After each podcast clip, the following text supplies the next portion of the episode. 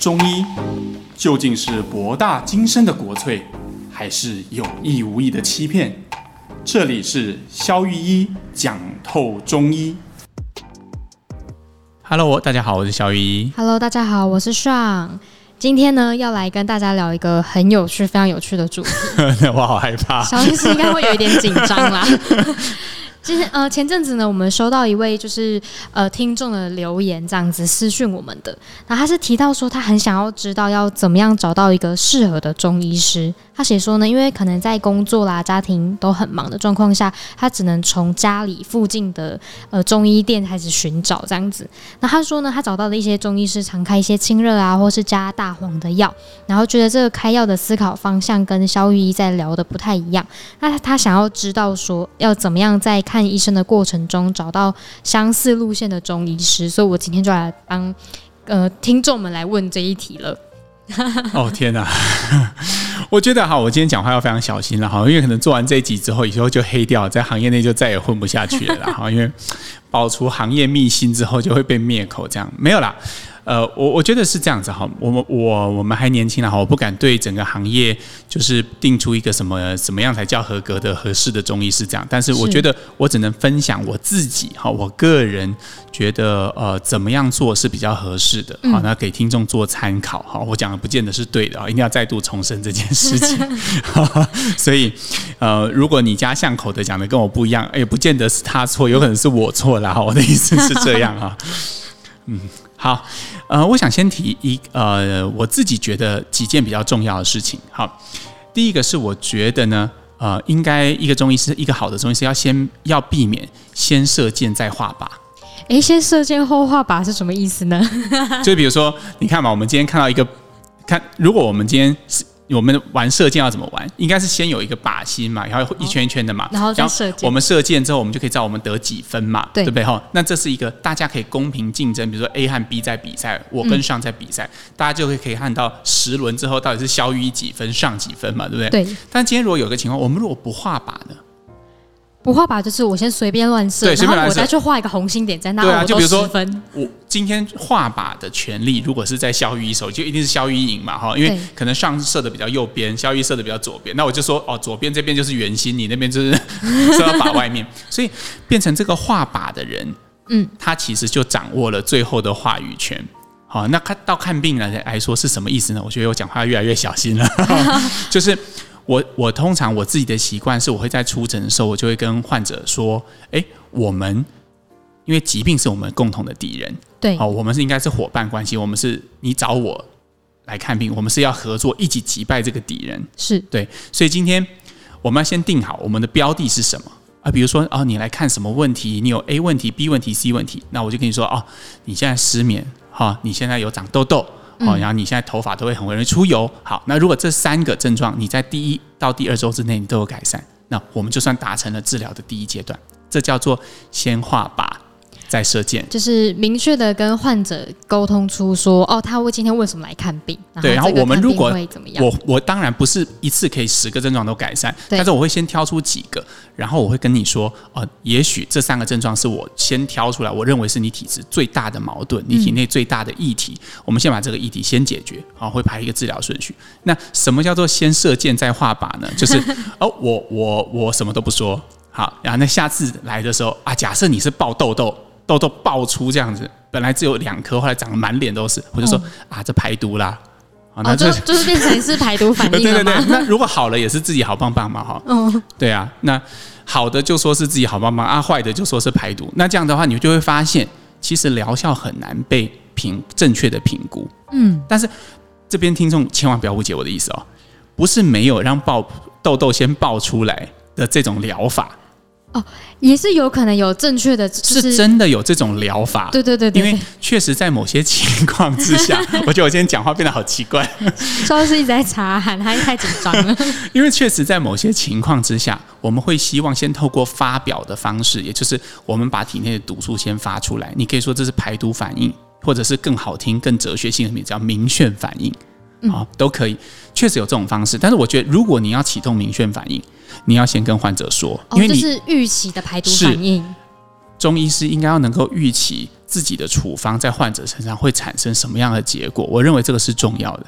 嗯嗯，因为如果我是患者好了，那我去找呃某某中医师看病，那他先跟我讲我可能身体会发生什么样的症状，那我也比较好能够去理解到我自己身体到底有没有在进步。哦，对啊，呃，这个其实是这样哈，比如说呃，我最常见的其实是呃，我上次写过一篇文章在介绍柴胡桂枝干姜汤嘛，对对，大部分的人吃了这个处方。虽然它里面都没有大黄，但是如果它的气机被打通，它的第一天服药的第一天和第二天，它会出现明显的腹泻现象，有时候一天会超过三次，甚至会超过五次。嗯，可是这个就是可预期的，所以我都会跟患者，所有开这个药，我都会跟患者讲，你第一天跟第二天会拉肚子，但是你要勇敢的继续吃，你吃到第三天、第四天，同样的处方就再也不会拉肚子了。好，所以代表不是这个处方有问题，也不是它的存放有问题，而是这个处方它本身它的。它的特性就是这样，而我认为，呃，我自己认为，一个好的中医师，他要能够预期每一个药在患者身上的反应。但是我这边要说了哈，其实也常常有我们不预没有预期到的反应。就像比如说，刚刚上跟我还在问啊，我我呃大概在前几天吧，我开药给他吃，他月经还没有来，那结果呢？呃呃，吃完之后，哎，不但月经还是没有来，而且反而就是多出了很多分泌分泌物，哎，这个就是我们非预期的反应。但是至少我跟上就可以同时知道，哎，这个药方在他刚刚那个时候，我们可能犯了一点什么错误，或者可能考虑的不够全面。嗯，那我觉得一个好的医生能够承认自己有时候考虑的不够全面，或者他可有可能会看错。我们都是人啊，怎么会不会看错？我觉得我身为那个患者方好了，我可以跟患者们呼吁一下，这样应该 OK 吧？因为我也是患者，OK。就是假设如果看病的时候啊，身体有那边那么一点点可能觉得不太一样，都可以勇敢的跟医师提出来。就是嗯，虽然有些人可能会觉得说啊，医生很专业啊，感觉有点怪怪的啊，可是算是为自己的身体。呃，争取更好的治疗，我觉得是这样。嗯、我觉得上讲的很好，因为呃，为什么？因为中医其实我们讲过很多次嘛，我们讲过那个敲木桶的比方，对，对，我们敲外面去看里面，然后见微知著，一叶知秋嘛，对不对？嗯、就我们这是从小的细小的表征去推测你里面到底发生了什么事情。所以我自己是认为每一个患者的细微的感受，我们都。需要把它纳入考量。嗯，所以如果患者因为畏惧医师的权威，或者是觉得这样好像有点在挑战医师的处方，我虽然吃了有一点点觉得怪怪的，有一点点觉得不舒服，那我就选择把它吞了，然后就继续吃。反正医生说这样是对的。没有，嗯，汤哦，还是要说。但是我觉得其实这个这个会让我们的治疗反而是不够精准的。嗯，所以不管是。呃，女生的月经啊、呃，分泌物什么，你只要有一点点细微的变化，其实我都会很希望我自己的患者会跟我诚实的说，坦诚的说，因为我觉得，呃，维持一个整间反过来说了哈，维持一个整间开放的氛围，好让患者觉得能够表达出不同的意见，是觉得很心安，我觉得也是一个好的医生的条件，不管是中医还是西医。嗯，那医师这边还有就是其他点，你觉得呃，如何找到中医师？一定要这样，其他 point 吗？我我觉得还有一点哈，就是说，通常我们刚刚不是提到把这个问题吗？对。还有这个把还要有一个特性，就这个把要够客观。客观。你看哦，比如说，呃，我们先讲什么叫做客观？客观我的定义就是，呃，这个有没有好转的反应，要可以由医师和患者双方面共同来确定。哦。比如说我刚刚讲的失眠，患者有没有睡得比较好，他自己会有感觉嘛？呃，脸上的痘痘有没有比较少？他的口臭有没有比较不臭？他自己没有感觉，他太太也会有感觉啊，对不对？对 我常常这样哦，口臭你不能问当事人，因为都没有感觉，一定要问他旁边的那个人。哦，对。我常问先生，哎，你口臭有没有好一点？他就说好，他也说哪有，臭死了。对，所以这个我们要需要一个客观的标准。对。那啊、呃，什么是主观的标准呢？哦，那比如说，呃，有些医生看病，他就是很权威嘛，从头到尾不发一语嘛。那他可能就是把脉，然后叫你不要讲话哈。那出去之后，下次回来再把脉，然后还是很高深嘛。对对对对对。啊，然后你他就跟你说，嗯，有比较好，继续吃啊。这样从头到尾就讲这几个字，这样。对。OK，那这个我觉得就没有达到我刚刚说的客观。但是我没有说这样的老师不对啊，我要先强调，他也许真的很厉害，但是我自己我认为这样是好的，因为嗯，其实患者会从头到尾都搞不清楚你到底在干嘛。其实患者很需要被了解啦。我我认为是这样，因为。还是那个观念嘛，疾病才是我们共同的敌人，我们是伙伴，每一个伙伴都应该充分了解我们现在在疾病治疗的什么状态。嗯，啊，就算我们第一轮打的不理想，哎，如果双方还有合作的信心跟意愿，我们可以再试第二轮，再试第三轮。我觉得这样才是好的。对，嗯。然后，因为我是患我是患者角度出发，有些真的是曾经有经验，是进去诊间之后，他就把脉，然后就说，嗯，很热，那你就吃看看吧，吃看看再看你的状态有没有好转，就先吃看看。然后我就嗯，满头问号就出整间了。他说，嗯，那难道是整间的沉默螺旋吗？因为每一个进去出来的不用五分钟吧，然后真的但很安静，然后就。先吃看看这样，然后当然过了久之后，我也没有去再回诊了，因为就是哎、欸，也不知道怎么样跟他开一口。说实在的，OK，我觉得哈，呃，坦白说哈，我在刚开始看病的头几年，我也会很常用哦，我们先试试看，或者我们先吃吃看、嗯、这样的方式哈。但是近年来哈，我会尽可能用另外一种呃更好的方式来表述哈，因为我觉得有些患者。他们没有办法理解到医疗其实是高度不确定性的。嗯、我说的是，不管是中医还是西医哦，都有一定程度的不确定性。好，比如说，呃，我们之前提过这个胖虎和静香长痘痘的嘛，哈，还有小夫长痘痘嘛，对不对？哈，那在这个逻辑之下，呃，如果嗯、呃、不知道我们在说什么的话，你可以回去 听听看我们在讲那一集哈。那基本上。我们在讲的时候都很简单哦，长得像胖虎怎么样？长得像怡静怎么样？长得像小夫怎么样？对。但是长得像大雄怎么样？但是事实上，真的有病人长得跟胖虎一模一样吗？他可能是胖虎的脸啊，静香的眼睛，他大雄的鼻子啊，哎，或者是他可能讲话跟唱歌像胖虎一样难听，但是其实他跟大雄一样容易做白日梦，有没有这种人？有有有，一定有嘛。所以事实上，我们在做体质区别的时候，我们讲的是一种典型。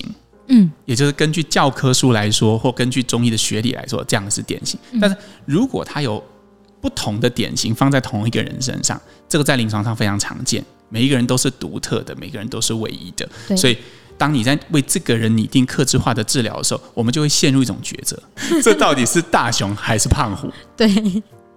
会犹会犹豫纠结。我现在我心里我很诚实的告诉大家，我心里会开始出现一个有点像大大数据算表的一个东西。哎，它可能有百分之六十八，呃，百分之七十八好了，像胖虎，然后百分之六十八像大熊，只有百分之三十像怡静。嗯，那这时候我就会开胖虎处方。哦，因为可能性的问题。对，我就是因为 common is common 嘛，这是医学教育里面最重要的一件事，就是。常见的永远是常见的，对，意思就是说，我们永远要压几率最大的那个，好，所以我先压了胖虎，可是你看才百分之七十八，哎，那它确实有百分之二十二的可能性，不是嘛？对，那五个里面我就会错一个，所以事实上我很诚实的告诉大家，我自己绝对不是百发百中的医师，我也相信没有任何一个医师敢跟你说他是百发百中的，不管就算是现代医学也是一样的，嗯。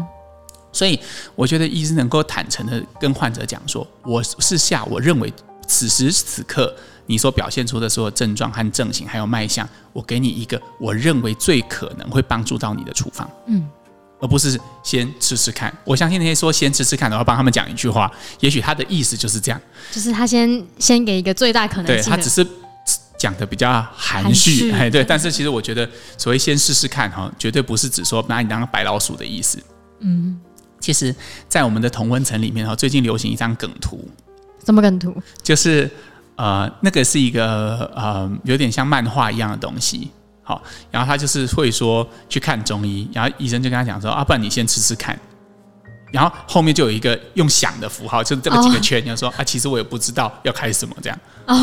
然后这张梗图啊，就有些人觉得中肯，有些人觉得羞辱了中医师的专业。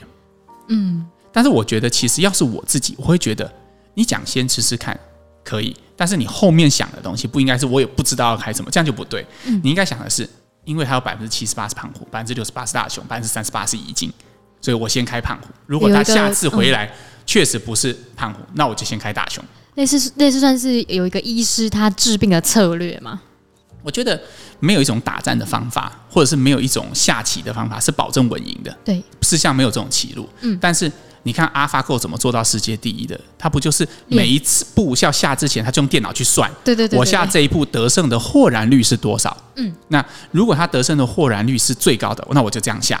那显然这样会赢过所有的人类嘛？所以证明这是一个好的策略，这并不是一个呃不好的策略。所以我认为看病用这样的策略，我觉得并不可耻。我并不会对外宣称说我百分之百都会看对，好厉害，好厉害。我觉得我我不会这样做。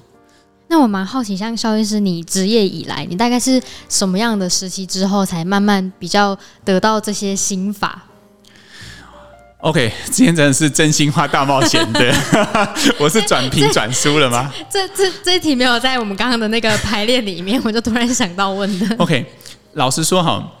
我觉得我也不会演的讲了哈。如果你是我那天的患者，那我很抱歉哈，因为每个人都有毕业第一个礼拜上诊，跟毕业第二个礼拜上诊嘛。对。嗯，那个时候我就是在呃彰化的一家诊所看病，然后然后呃上诊的第一天，基本上呃我的脑袋里面每一种症状，我大概只对应一个处方。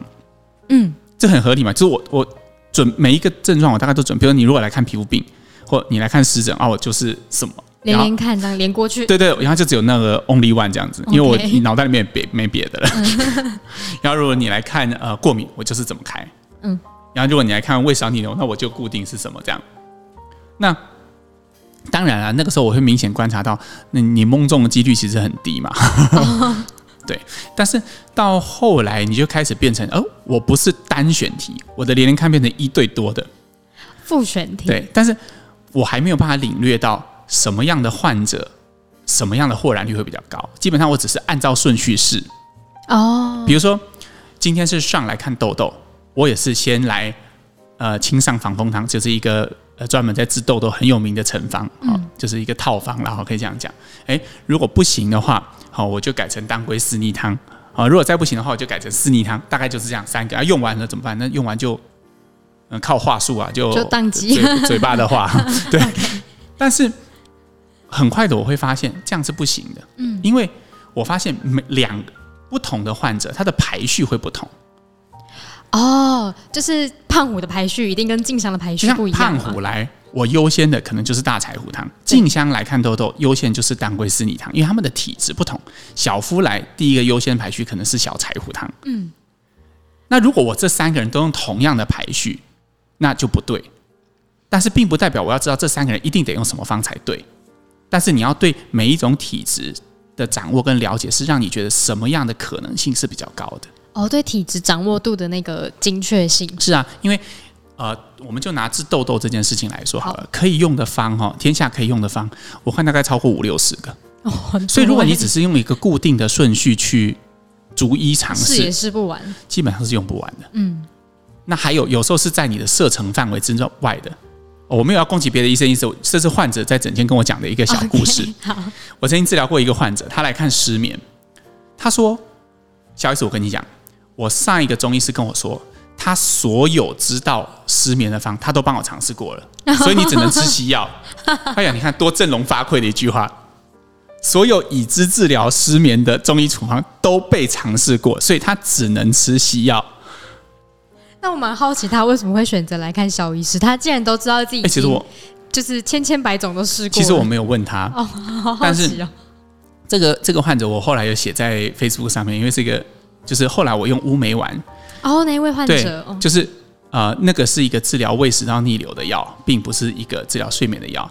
但是他吃了乌梅丸之后，他睡眠就 OK 了。所以有时候这就叫我刚刚讲的射程范围之外。你以为失眠的药就是加味逍遥散、酸枣仁汤、呃小柴胡汤、黄连阿胶汤、呃甘麦大枣汤，你以为你试完了，但是其实跨过你认知的那个睡眠方之后，其实所有的药是不是都可以拿来治疗睡眠？其实 OK。那如果你扩大扩张到所有的药都可以治疗失眠，那请问你是要试到什么时候？所以我认为成熟的医师和还未成熟的医师，因为他们还有努力的空间。对的标准其实是你有没有一个好的排序。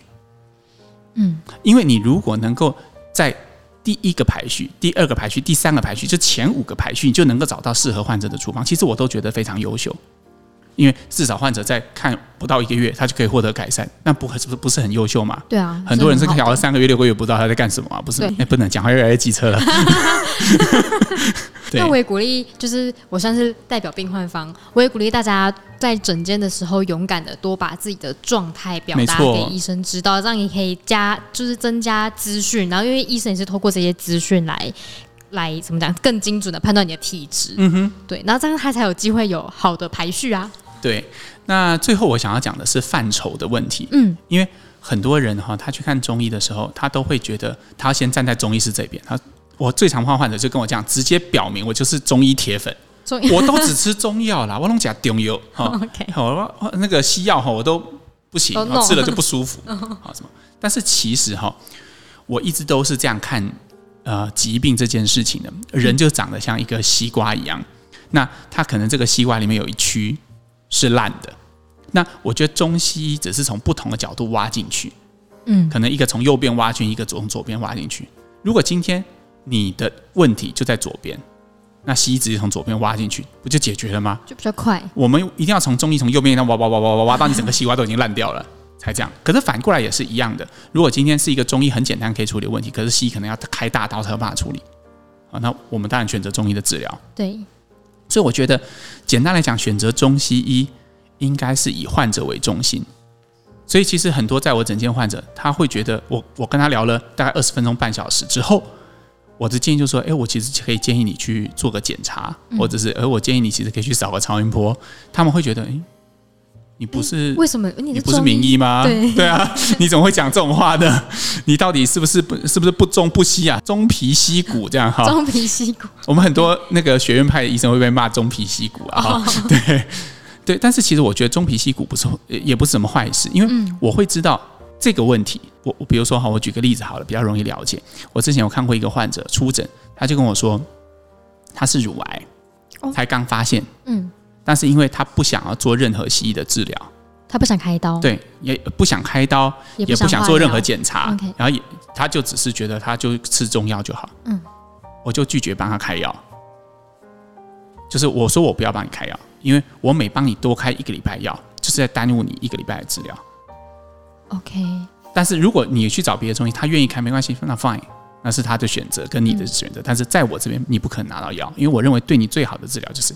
你要去检查，然后你要把它开完刀。开完刀之后，如果你要做化疗，你要做放射线治疗，或者是你要做标靶，有什么副作用我都能帮你解决。嗯、这个我很有信心，非常有经验。嗯、但是你要我在一个摆明就可以从左边那个皮上面的病灶，摆明就是只要把肿瘤切除就好，还没有任何淋巴问题的，你要我用中药，然后治了三个月、半年之后发现淋巴转移，这对我来讲是不能接受的。哦、我认为我是在耽误你的病情，所以这跟中西医无关，跟。有没有以患者为中心做思考比较有关系？嗯、那个我们看病是在帮助患者，不是不是在满足自己的自恋，不是一定要从自己手上好的才算好。嗯嗯，患者好，患者好，患者好才是我们真正的定向，而不是一定要中医好棒棒，或者是中医义和团。我觉得这个不是我的定向。义和团。然后我今天真的讲了太多不该讲的，我的妈！稍微是这个就是蛮紧张的。哎，不然我们今天来念留言好，对对对，赶快 relax。哦，OK OK。呃，本周呢，我们收到了两则新的留言。然后呢，第一则留言是写说很白话的中医病症分析。他讲说他很支持增加中医以外的内容，因为他很喜欢听非中医系列的分享，很期待以后呢也可以听医师多说一些平常会读的书啦和感受生活的内容。哦，好，我这个我终于比较放松一点。对。欸、鼓励大家可以多多留言跟帮我们评分，因为你看这几次都是有留言的听众们。对，我们会尽量回。你看，连这么呃具有高度争议性，跟可能会让我在行业里面没有办法立足的，我都敢要面对。所以你们留什么我就讲什么啊！我们只是以服务为导向的哈。对，所以欢迎大家多留言。你可能有些什么样的问题啦，或是跟身体有关的，或是可能心理有可能我们会聊得到的，你都欢迎你留言。对啊，那像我最近啊。就谢谢这位听众了哈，因为呃，其实我们也在准备很多很有趣的，像我一直在敲上说，哎，什么时候等你聊上差不多，我们要来录一下失恋，啊，对啊，要来谈谈 失恋啦，对啊，没有问题了啦，真的哈，好，那我们现在再谈谈，因为我自己我我觉得啦哈，人碰到一个挫折的时候啊，嗯、我们都需要有足够的空间和时间的弹性去处理它。对，所所谓空间的弹性，就是意思是说。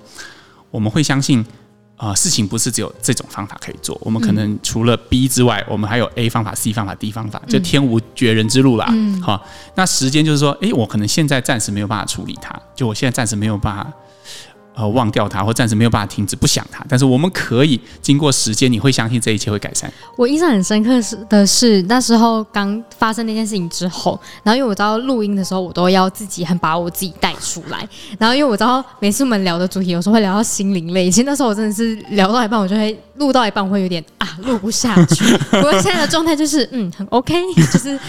好，我们可以敲完这集，好不好？好，好啊，好啊。来，如果观众留言就是要听失恋的话，哈，就麻烦在底下敲完。啊，超过三则，我们就是上就不能再回避这个问题。我们下一集就要录这个，好可怕。好，那我们今天也聊的差不多了，我们就下次再见喽。好，今天再次强调哈，今天所有的观点都代表我个人的观点，哈，代表医肖肖医师自己的本人立场，我个人本人的立场，哈，我没有资格去评论其他医生的立场，但是我自己会用这些标准来。看患者，那我提供给你参考。好、好，我们下次再见，拜拜，拜拜。